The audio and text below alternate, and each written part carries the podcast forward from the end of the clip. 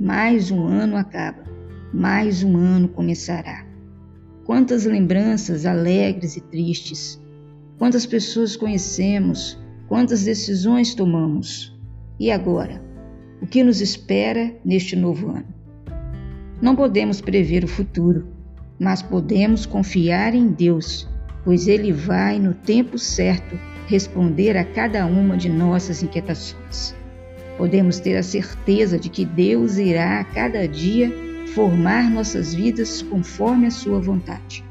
Nosso desejo é que se cumpra em nossa vida aquela oração que diz: O Senhor esteja à tua frente para indicar-te o caminho certo.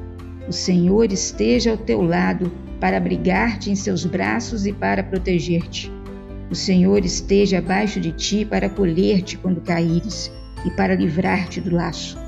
O Senhor esteja em ti para consolar-te quando estiveres triste.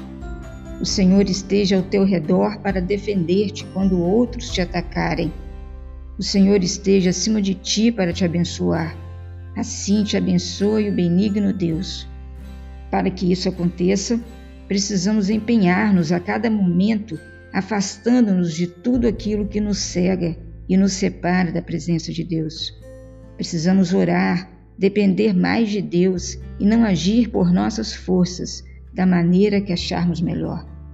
É preciso reencontrar o amor ao próximo, abandonando o egoísmo. Neste ano, temos de prometer menos e agir mais, vivendo das promessas e não de promessas. Falar menos e ouvir mais.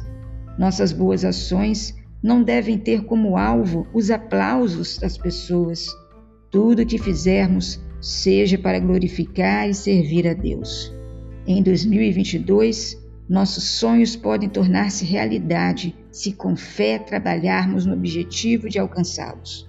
Para isso, precisamos neste ano escutar o Senhor, lembrar Sua promessa no Salmo 81, versículo 10, que diz assim: Eu sou o Senhor teu Deus, abra sua boca e eu o alimentarei. Esta e outras devocionais você encontra no Pão Diário.